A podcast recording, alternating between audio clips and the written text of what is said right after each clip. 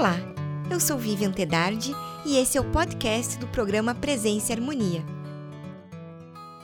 O assunto é o Livro dos Mortos e quem conversa conosco é o professor Moacir Elias Santos, que é arqueólogo e doutor em História Antiga. Confira! Moacir, obrigada por aceitar novamente nosso convite e bem-vindo ao programa Presença e Harmonia. Obrigado a vocês pela, pelo convite, Vivian. Então, estamos aqui para falar um pouquinho sobre um tema que acho que vai interessar bastante ao público. Moacir, então, que é o livro dos mortos? Os egípcios o chamavam dessa maneira também, como livro dos mortos? Bom, o, no Egito Antigo, a, a, conotação para livro dos mortos é bem diferente. O que, que acontecia? Eles achavam que o, o livro, na realidade, iria ajudá-los a voltar à vida. Então, é, literalmente, traduzido do egípcio antigo para o português, o livro dos mortos significa capítulos para sair à luz do dia, quer dizer, para voltar à vida. Uhum. Na realidade, esse nome, livro dos mortos, foi um tema que é, foi, é, foi tratado justamente no século XIX pelos primeiros pesquisadores que começaram a, a encontrar esses fragmentos de papiros ou inscrições em múmias que hoje nós chamamos nessa coletânea como o livro dos mortos. Uhum. Então, o que, que acontece? Desde a primeira grande expedição no Egito, que foi a expedição do Napoleão Bonaparte, eles já haviam encontrado exemplares do que nós chamamos de livro dos mortos.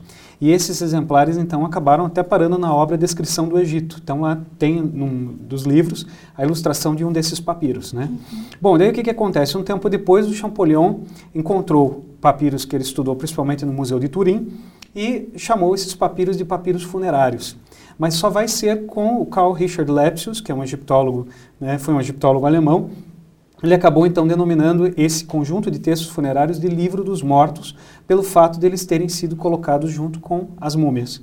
Né? E daí vem o tema do livro. Então, uhum. o significado é bem diferente entre o, os egípcios antigos e os pesquisadores modernos. Certo.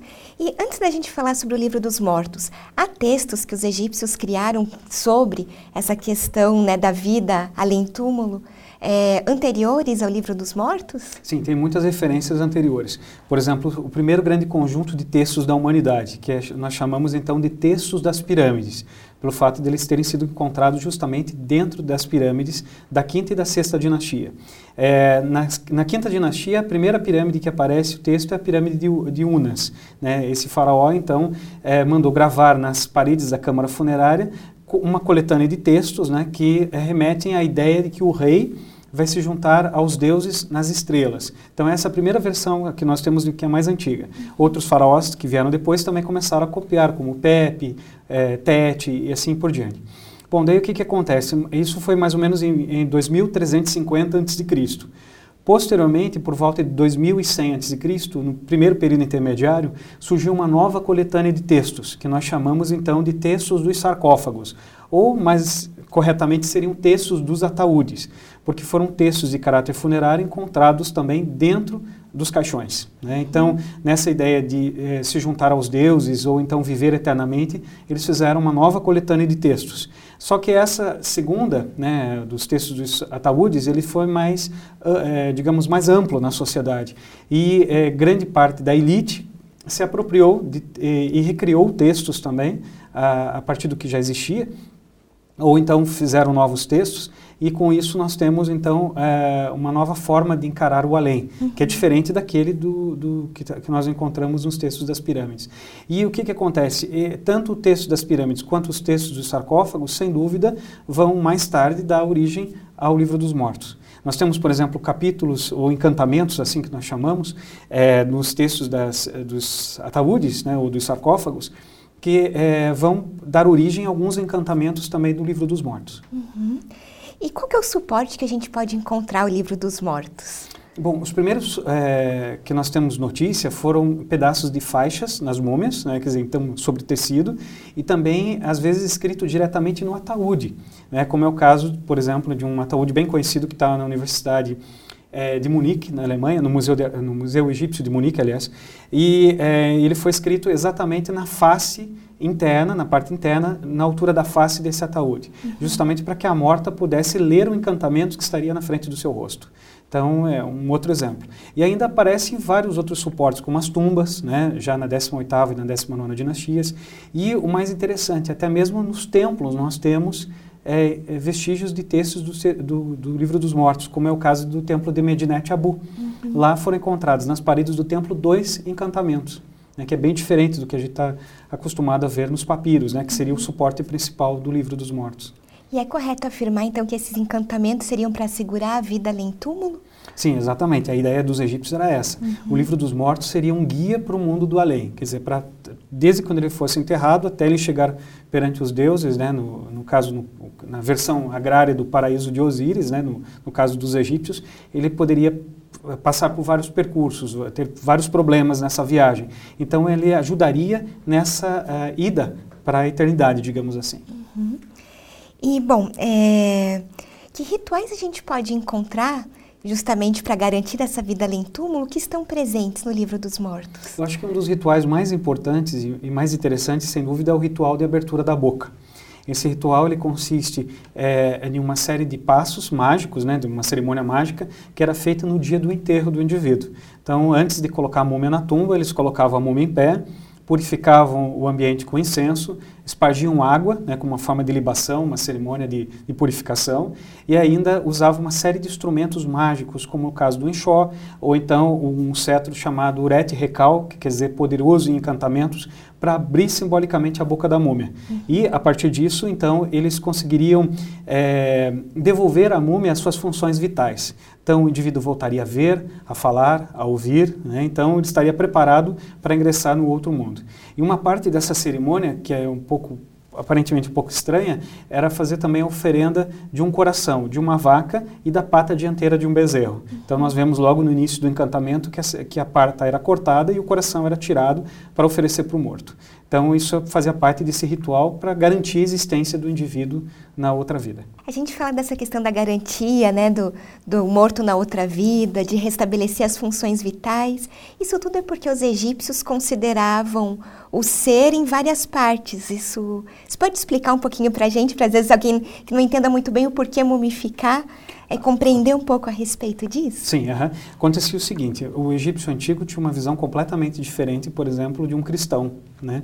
A ideia de um cristão que ele é composto por corpo e alma. Né? Um egípcio antigo acreditava que ele era composto por um corpo, é, é, existiria uma, é, que os egípcios chamavam de jet, que seria uh, o suporte físico, né? É, existiria além disso a sombra que acompanha o indivíduo né, durante toda a sua existência na vida. Basta a gente se mover que a nossa sombra está conosco, né? Então tinha a sombra. Havia também o coração, que para os egípcios era um órgão muito importante, que era a sede da consciência e da inteligência, né? Então todas as boas e más ações do indivíduo seriam registradas no seu próprio coração.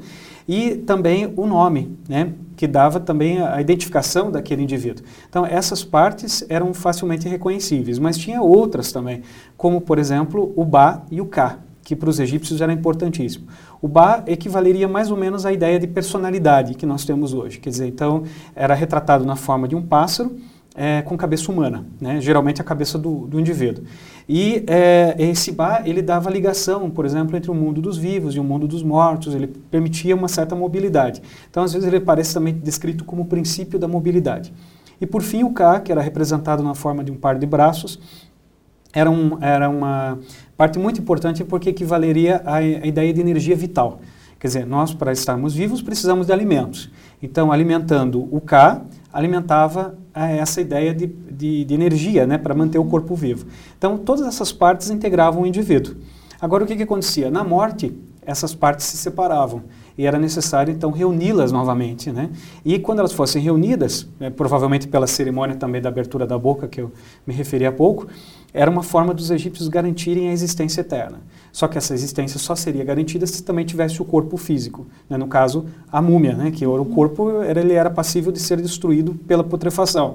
E os egípcios tentavam evitar isso. E uma maneira de evitar era justamente transformar o cadáver numa múmia. Bom, é, uma cena que está presente no livro dos mortos e que eu acho que é extremamente conhecida das pessoas é aquela do tribunal do deus Osíris, né? onde temos a balança de um lado com o coração, do outro a pena. Você pode explicar para a gente qual que é o significado né, dessa, desse conteúdo no livro dos mortos e também a própria simbologia que tinha para os egípcios antigos? Sim, essa é uma parte muito importante também do livro. Nós nos referimos a ele como o encantamento 125 que é um encantamento que ocorre na Sala das Duas Verdades, como era chamado o Tribunal de Osíris. Então, nesse local, o morto seria conduzido por um deus chamado Wapaut, que significa aquele que abre caminhos, e quando ele ingressava então na sala, trazendo o seu coração, né, no caso que eu tinha explicado que era a ideia da consciência né, do indivíduo, o, o coração era colocado numa balança, uma balança com dois pratos. No outro lado da balança ficava uma pena, que retratava a deusa Maat, quer dizer, simbolizando a ordem, o equilíbrio, a justiça, a medida, né? então tudo que fosse é, importante para a organização do mundo. Né? Então o que acontecia? Perante os deuses, o indivíduo faria a confissão negativa quando ele afirmaria perante todas as divindades, os juízes presentes naquele julgamento, que a princípio eram 42, que ele não teria cometido nenhuma dessas 42 ações, né, que iam contra a ordem divina, né, contra a Maat. E a partir daí o indivíduo era julgado, quer dizer, eles pesavam o coração, então 42 vezes. Se o indivíduo fosse bom e virtuoso e não tivesse cometido nenhuma daquelas ações, ele passaria então à presença dos deuses, sendo levado por Horus e Tote, né? Tote era o escriba divino, então ele anotava tudo sobre o julgamento, e ele era apresentado a Osíris. Então isso significaria que ele foi ético durante a vida, e aí ele pode é, facilmente ingressar no outro mundo. Ao, no caso contrário, se o coração pegar, pesasse mais que a pena, os egípcios sempre representavam perto da balança uma criatura que na realidade é uma deusa chamada Amit. Então ela tem a cabeça de, hipopótamo, eh, de, eh, de crocodilo, a parte anterior do corpo de um leão e a parte posterior de um, de um hipopótamo. Então, essa criatura híbrida era, na realidade, conhecida como a devoradora, a que devoraria o coração do morto e assim ele deixaria de existir. Então, aquela ideia que você destrói a consciência do indivíduo e ele não vai é, reviver, né? não vai voltar à vida no outro, no outro mundo. Então, acho que isso por, isso, é, por isso que esse encantamento era tão importante para os egípcios. Agora, o que é curioso, eles nunca representaram o coração mais pesado que a pena né? porque como se trata de uma arte mágica, se eles fizessem essa representação, eles estariam automaticamente condenando o morto. Né? E provavelmente nenhum indivíduo no Egito Antigo eh, talvez tenha passado a sua existência sem ter cometido uma daquelas 42 ações, uhum. porque senão elas não estariam escritas no livro dos mortos. Né? Então, a partir disso, na ideia deles, eh, transformando aquela cena em algo real, né? representando então o morto passando pelo tribunal divino e ascendendo a esse outro mundo, era uma maneira de garantir que isso realmente para eles aconteceria. Bom, então como você está comentando com a gente, era muito importante que eles garantissem que tudo isso aconteceria. E aí a gente tem a presença, por exemplo, dos amuletos egípcios, né? Que é, são justamente para proteção. Sobre os amuletos, o livro dos mortos também fala a respeito da sua função. Sim, é, aparecem muitas referências com os amuletos também. Um dos mais importantes, sem dúvida, era o amuleto do coração, que era justamente usado nessa cerimônia né, da, da, do, da pesagem do coração. Né? Agora, como é que funcionaria? Eles sabiam que o coração poderia, por acaso, voltar-se contra o seu dono. E para evitar isso, o que, que, eles faziam? Colocavam uma fórmula escrita na base do escaravelho, desse amuleto, geralmente feita de uma pedra de cor verde. Né?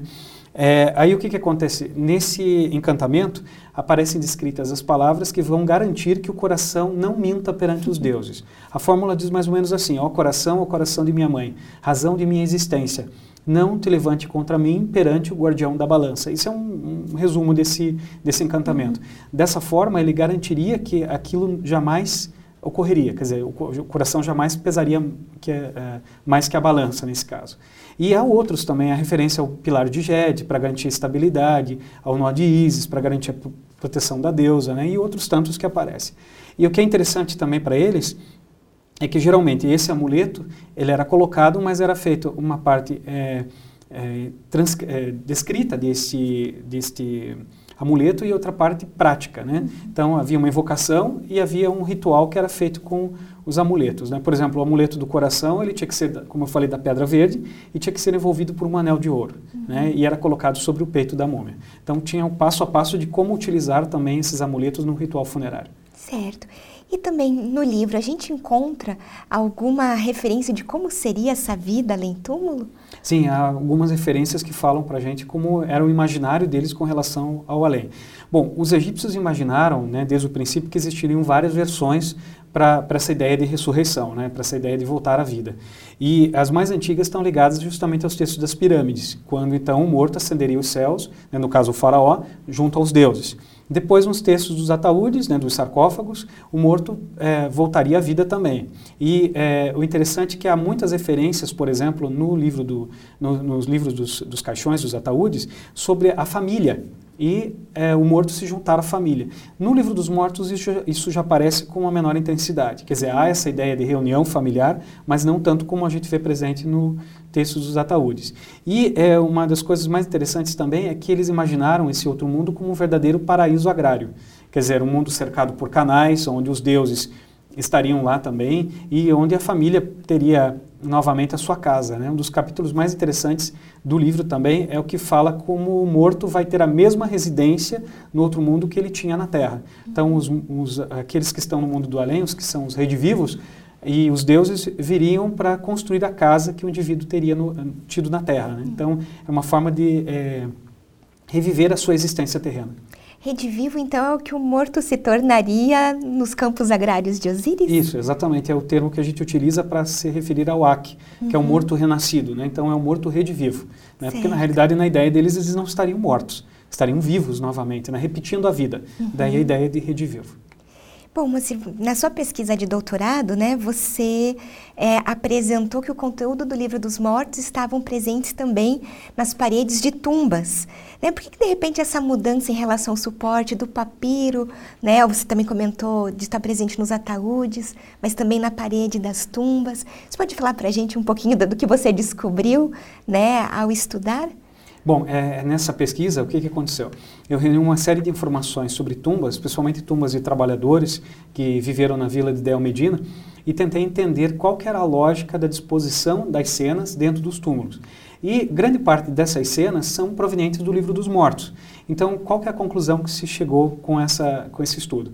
É que a, a tumba, na realidade, ela funciona como uma espécie de máquina da ressurreição ela foi toda construída e, e equipada para ajudar o morto nessa ideia de vida eterna. Então não era simplesmente o local para colocar a múmia e os bens funerários. A tumba então tem essa característica de ajudar o morto na sua ida para o além.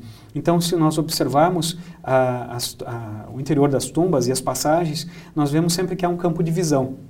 Claro que a tumba não foi construída é, para os mortos. Foi uhum. construída para brigar os mortos, mas ela era construída pelos vivos, né? Era os vivos que constituíam todo aquele, aquele aparato né, para, para os seus mortos. Então, a ideia que nós temos é que quando o indivíduo entrava é, na sua tumba, né, o, que seria o proprietário no caso, ele poderia acompanhar é, justamente a visão, né, por meio onde ele passava, para acompanhar as cenas. E essas cenas justamente que o conduziriam para o mundo do além. Uhum. Então, essa é a ideia. É toda uma organização lógica dentro dessas tumbas, que não segue um padrão, não é igual de uma tumba para outra. Mas há, há, nós percebemos que há uma certa uh, semelhança nessa ideia, uhum. de sempre transferir uh, o indivíduo desse mundo para o outro. Né? Isso é de um período específico da história egípcia? Como é que a gente pode datar essa questão dessa organização?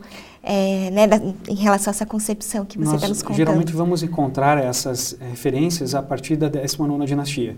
Quer dizer, final da 18ª e início da 19 dinastia. Uhum. Mais ou uhum. menos aí estamos falando por volta de 2300 é, em diante. Né? Uhum. E aí que isso se intensifica muito na época dos Ramsés, né? na época que nós chamamos época ramésida. Então aparece uma série de referências sempre a esse livro dos mortos né? e num ideal que vai continuar até o final do Reino Novo. O interessante é pensar também que o livro dos mortos ele não é exclusivo desse período. Nós vamos encontrar referências até o período romano. Né? Então, dois mil anos é, é, depois, ainda desde o início do livro, há ainda registros dele. E é, quando o livro dos mortos né, passou a ser utilizado, já uma popularização maior de toda essa crença? Ah, de certa forma, sim, mas é, a gente tem que sempre pensar que, é, pros, em termos de Egito Antigo, essa, essa popularização, essa democratização, não é para todo mundo. Uhum. Né? Então, a gente sabe que a elite local se apropriava desses textos e utilizava esses textos, mas é, isso não estava disponível para grande parte da população. Né? Mas entre os oficiais, entre sacerdotes, militares, nós vamos encontrar sempre referências do livro. E o interessante também é o seguinte, o livro dos mortos ele é composto por quase 200 capítulos, 200 encantamentos encantamentos. Só que você não vai ter nenhum livro com os 200 encantamentos. Então, dependendo da época, do período, você vai encontrar livros com 30 encantamentos, com 50, com 100, mas nunca com, com essa totalidade. Então, não há uma sequência é, perfeita de todos os mortos enterrados da mesma forma. Não é como uma Bíblia, Uhum. né? no caso, que tem sempre os mesmos conteúdos. É, Então, ela é muito específica. Então, provavelmente, eu era um indivíduo que encomendava ou que né, escolhia os encantamentos que melhor lhe serviriam para essa Uhum. outra ah, vida. Né? Tinham alguns mais populares? É, de certa forma, é, não podemos falar, acho que populares, de- de- de- É, que era para todo sim, mundo. aham, né? mas, mas é, maior número escolhido, Ah, sim, digamos é, assim. Alguns, alguns sim, algumas Aham. referências aparecem. Um, um dos é, mais conhecidos, sem dúvida, é o encantamento 6, que é o encantamento para fazer a estatueta Shabbat trabalhar no outro mundo. Os Shabbat são as figuras mágicas funerárias que acompanhavam o morto. E o fato deles colocarem, às vezes, o encantamento na estatueta, ela se digamos, entre aspas, se populariza mais. Né? Uhum. Então, há essa referência sim. Então, além de encontrar, por exemplo, no papiro, no ataúde, a gente encontra outros suportes. Você falou mesmo do escaravelho com a fórmula do coração, agora da Shabbat também. Havia alguns outros suportes? Sim, às vezes aparecem até mesmo em tumbas reais. Né? No caso, a primeira tumba a ter uma referência é, sobre o livro dos mortos é o capítulo 125, da- justamente da pesagem do coração, que aparece na tumba do faraó Merneptah, né? que é o filho do Ramsés II. Então, um faraó se apropriando de um texto que era para os indivíduos comuns. Né? Uhum. Então, aparecem também em, em outras referências.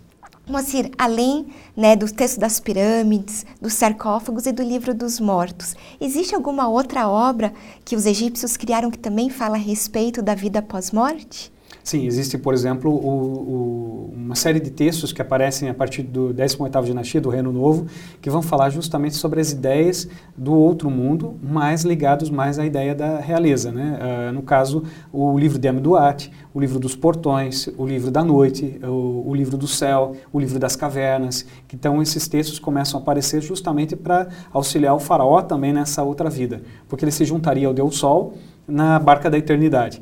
O Amduat, por exemplo, é um dos primeiros que surgem e ele vai justamente explicar o que, que acontecia durante as 12 horas noturnas, né? quer dizer, a partir das 6 horas da tarde até as 6 horas da manhã, quer dizer, mostrando toda a trajetória do Sol, hora após hora, quer dizer, os territórios onde o Deus Sol passava, o que, que ele, os problemas que ele enfrentaria. Né? É, tem no caso, por exemplo, da serpente Apep, que era uma serpente gigantesca que todas as noites tentava destruir o Deus Sol para impedi-lo de renascer, e o Ra sempre vencia a batalha contra Pep e aí conseguiria então voltar a, a, renascer no oeste na forma do deus Kepri, representado na forma de um escaravelho. E a gente encontra esses livros também nas tumbas ou também como o livro dos mortos em papiro? A princípio, esse texto uh, do uh, de Amduat, por exemplo, ele está ligado às tumbas reais, mas com o passar do tempo ele também se populariza, digamos assim. Né? Então, ele uhum. aparece, por exemplo, na 20 vigésima primeira dinastia, nos ataúdes. Né? Então, deixa de ser uma exclusividade do rei e passa a fazer parte do, do imaginário né, da, da, vida após a morte também dos sacerdotes, Sim. que vão se, vão se utilizar muito desse texto nesses seus ataúdes, né? principalmente na 21ª dinastia, eles aparecem em grande profusão. E é, o que a gente pode também falar a respeito desse, desses textos é que eles vão também garantir a existência uh, póstuma do rei, no caso do, do livro dos portões, do livro do céu e tudo mais. Então, que eles vão ajudar sempre o faraó nessa viagem também uhum. para o outro mundo. Da mesma forma que o livro dos mortos fazia com os indivíduos, digamos, mais comuns. Né? Uhum. É, tem alguma grande diferença, então, entre o livro dos mortos para os indivíduos mais comuns e esses textos mais específicos para os faraós? Ah, sim, são muitas diferenças. O, o Amduat, por exemplo, ele, ele trata mais de, de como é o outro mundo, qual é a geografia do além. Então, quer dizer, quais são os, os, as terras por onde Ra passa né, para chegar até a eternidade. Então, ele vai sendo muito mais detalhado. E, e, esse livro é importantíssimo porque, pela primeira vez, nós temos um mapa justamente detalhado do que existiria no outro mundo. Né? Então, ele vai dando todo o percurso por onde o Deus Sol passa né? e também ah, os perigos que ele enfrenta, como é o caso da serpente Apep. Né, que é essa serpente maligna que tentava destruir o Deus Sol durante toda a noite. Né? Então, todas as noites, essa serpente sempre atacava o Sol e ele sempre conseguia destruí-la para que o Sol pudesse renascer também. E se a gente fala, né, nós chamamos então de livro dos mortos, as pessoas imaginam que realmente os egípcios produziram um livro, né? Você pode falar para a gente desse imaginário que ronda sobre a maneira como a obra é apresentada? Sim, primeiramente a ideia de livro. Todo mundo está acostumado a pegar um livro, abrir um livro e folhear as páginas. O livro dos mortos não é feito dessa forma. Né? O livro dos mortos, na realidade, ele era composto, é, como eu já tinha mencionado, é, com encantamentos escritos em faixas ou em ataúdes, né, ou outros suportes. Mas o mais comum foi justamente no papiro. Então eles tinham rolos de papiro, onde eles começavam a escrever os encantamentos. E existiam também as vinhetas, que eram as pinturas que acompanhavam os encantamentos. Então, é, no início eram poucas pinturas, mas com o passar do tempo eles começaram a, a, a constituir mais cenas. Então, praticamente é um livro todo pintado e escrito. Uhum. E aí o que, que acontece? Você, para desenrolar um papiro, você simplesmente é, abriria, né, a, a, puxando um lado para o outro, e você poderia estender um papiro de até 30 metros de comprimento. Né? Então ele é um rolo, na realidade, uhum. e não um livro como nós conhecemos. Né? Então vem a ideia. Mas ficou conhecido livro como livro porque justamente ele tem uma sequência, né, como se fosse uma história. Como você falou, né? Tem os capítulos. Os encantamentos, uhum. né? os uhum. capítulos os encantamentos. Certo. Macírio, agradeço bastante sua participação conosco hoje. Né? Nos elucidou bastante a respeito do livro dos mortos e o significado que tinha para os antigos egípcios. Bom, eu que agradeço o convite novamente, Vivian. E se é, tiverem algum interesse maior sobre esse tema, é, há muitas referências é, publicadas em língua portuguesa que as pessoas podem consultar. Né? Então, a internet é uma fonte de informação bastante rica nesse sentido, né? uhum. porque é, as melhores traduções desses livros estão em inglês ou outras línguas, mas as pessoas, se procurarem, vão conseguir encontrar um pouquinho para conhecer um pouquinho mais sobre esse assunto. Obrigada. Concluímos assim mais uma edição do programa Presença e Harmonia. Para acompanhar os nossos programas em vídeo e áudio, visite o portal da MORC no endereço www.amorque.org.br. Em nome da MORC GLP e de toda a nossa equipe de produção, queremos agradecer o prestígio de sua audiência. Paz profunda!